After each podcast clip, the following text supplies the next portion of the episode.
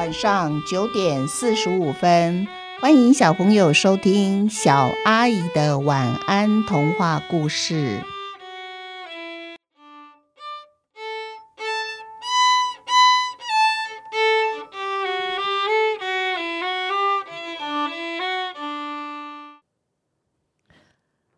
我家也有狗医生。这个故事总共有十集。那这个故事呢，算是我为土豆写的一个纪念的文章。土豆是我养的第一只狗，虽然没有养它很久，后来因为搬家了，所以就让它留在姐姐家的楼上。因为当时我跟姐姐是，我是住四楼，姐姐住五楼，所以就把它留着，然后它就住在姐姐的顶楼，非常宽阔的地方，比跟我去新家被关在屋子里面好很多。啊，土豆是一只很乖的狗哦。那这个故事也可以算是。我的那一本小得奖的小说《跟着老爷爷的味道走》的前传吧，有关于我写流浪狗的前传。那因为有十集，所以算是给小朋友开始练习听长一点的故事。因为这个故事过后，接下来的每一个故事大概都是十集、十一、十二这样子的长度。那小朋友可以习惯一下连载的故事是怎么一回事。好，现在我们就开始。我家也有狗医生第一集。捡到一只流浪狗。星期天的早上，天气非常的好。我和爸爸妈妈在河滨公园骑脚踏车。我们打算一路骑到终点，再折返骑回家。这时我发现，哎，我的脚踏车后面好像有一只狗一直跟着我。我就喊爸爸：“爸爸，爸爸，有一只狗好像一直跟在我的脚踏车后面呢。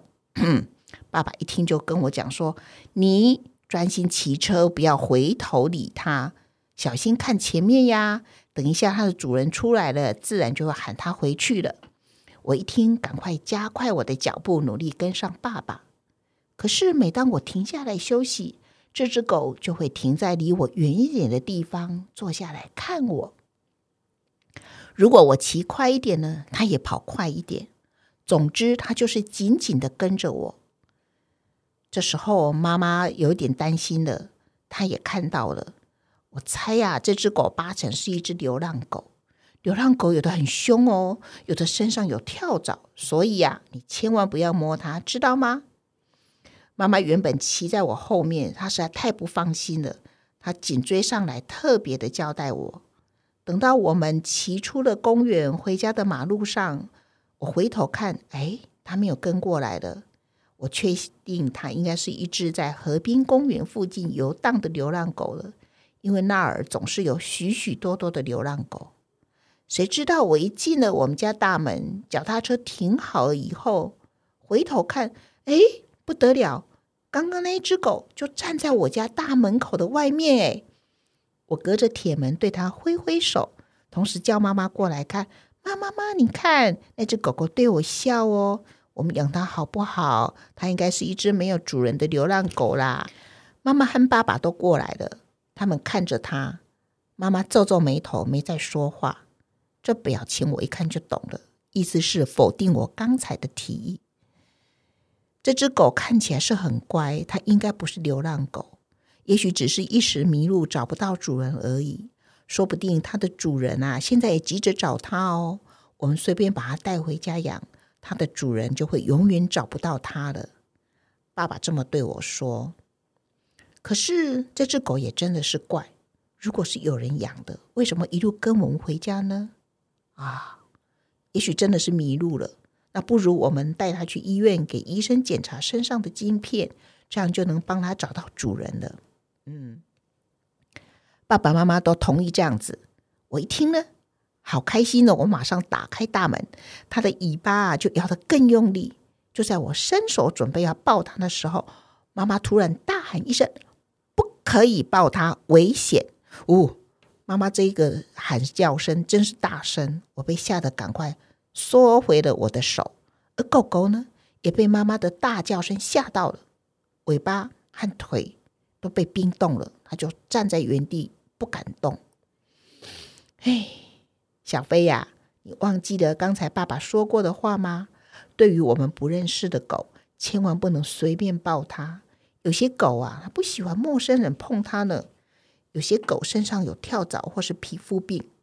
这只狗虽然看起来很乖，可是不代表它喜欢我们抱它呀。有句话说，不会叫的狗会咬人。何况我们也不知道它到底有没有打过狂犬病疫苗，万一没有被咬了，可危险了呢。可是我就觉得奇怪了，那我不抱它，它要怎么跟我们去医院呢？我们家也没有狗链可以拴住它的脖子，让它跟我们走呀。爸爸就说：“不然我们试着跟他说说话，告诉他说我们要带他去兽医院。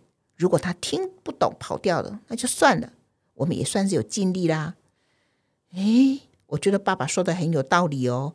于是我马上蹲下来跟他说：“你现在啊，跟我们一起去兽医院，不远哦。我妈妈她会请医生帮你找到你的主人。”你要好好的跟着在我们后面哦，像刚才你跟我脚踏车一样，你知道吗？没想到他真的听懂了耶！他一路跟着我们走路，走到兽医院。那医生在他的背上摸了很久，摇摇头，又拿出仪器扫描他的背部。结果医生说：“哎，找不到晶片呢，这样子就没办法帮他找主人了。说不定又是一只被主人恶意弃养的狗。”真讨厌！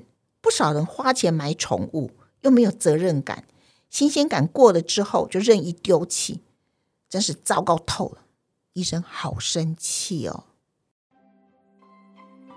我们一起想一想，有没有觉得很熟悉呀？这只流浪狗像不像我的小说里面的流浪狗啊？还是他们比我小说里面流浪狗还更聪明一点？因为他们他居然听得懂诶。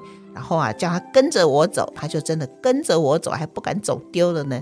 算是狗来找主人哦。其实有不少的流浪狗，他们好像很厉害哦，会知道说，嗯，嗅觉敏感，知道闻一闻就知道谁有可能是对狗非常友善的人类，那找他就对了。